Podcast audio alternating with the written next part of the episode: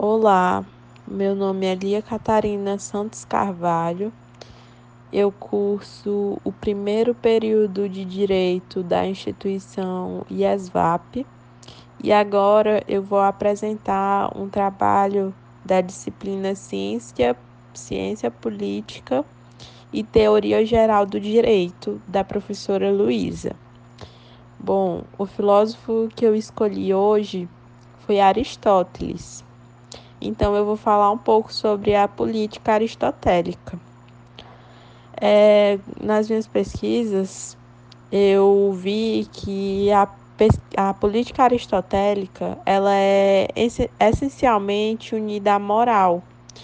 E é, é diferente da política que a gente tem hoje aqui no Brasil e em vários países também. Porque essa política que a gente vive diverge da moral porque ela tem como objetivo atender apenas os próprios interesses dos líderes, dos políticos e do indivíduo. É, ou seja, ela não atende à coletividade, e a política aristotélica não, ela busca ao máximo é, agir em prol da coletividade, do bem comum.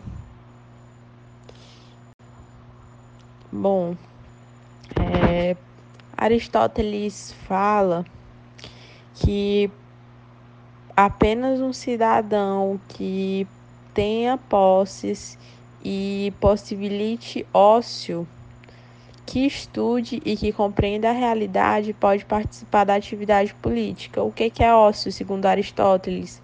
Bom, eu pesquisei e ócio né, no grego significa tempo livre, lazer, ou seja, o indivíduo tinha que ter tempo é, como, e também tratar como uma forma de lazer, adquirir conhecimento.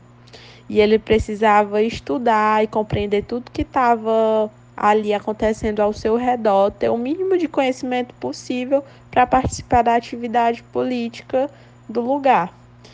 E quando Aristóteles fala em posses, que o indivíduo tinha que ter posses para participar, ele não quer dizer bens materiais, dinheiro, terras, ele quer dizer que a pessoa tem que ter é, um conhecimento básico para adquirir é, mais posse do que ele está falando, mais virtude, que é o chamado ócio.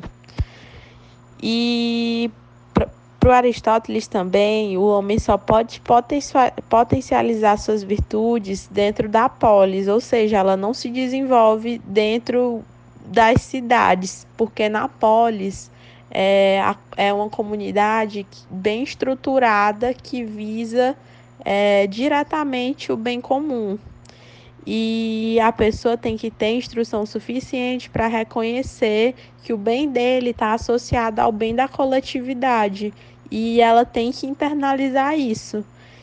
Para Aristóteles, quem não vive em coletividade ou é um deus ou uma fera. E quem vive em coletividade e não numa polis, não quer dizer que vive em uma cidade, é um ser inferior a eles. Ou seja, ele inferioriza as pessoas que não estão dentro da polis, porque ele chama elas de incapazes de entender como que funciona é, o meio político, porque elas não visam. É, um bem social, um bem coletivo. Elas apenas querem atender seus próprios interesses, por isso são chamadas de inferiores. Porque apenas na polis é, você tem uma ordenação correta de como alcançar o seu bem e o bem de todos. É, Para o Aristóteles, ele fala dos regimes de governo também, que é dividido entre duas vertentes com objetivos diferentes, no qual é, uma ela atende em prol do bem comum, que é a monarquia, a aristocracia e a república, e aquelas que visam seus próprios interesses individuais, que são, são a tirania, a oligarquia e a democracia. E para Aristóteles, o menos pior é a democracia e a melhor dessas é a monarquia.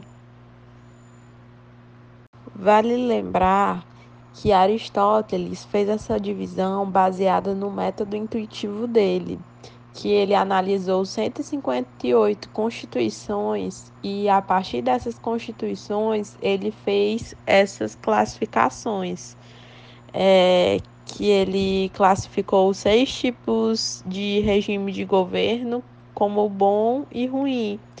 E essa passagem do bom e para o ruim, ela se dá de acordo com que o regime passa a desprezar o bem comum para buscar apenas os seus próprios interesses individuais. E quem governa no regime bom governa de acordo com o bem comum. E quem vai governar no regime ruim, ele vai atender apenas os seus próprios interesses.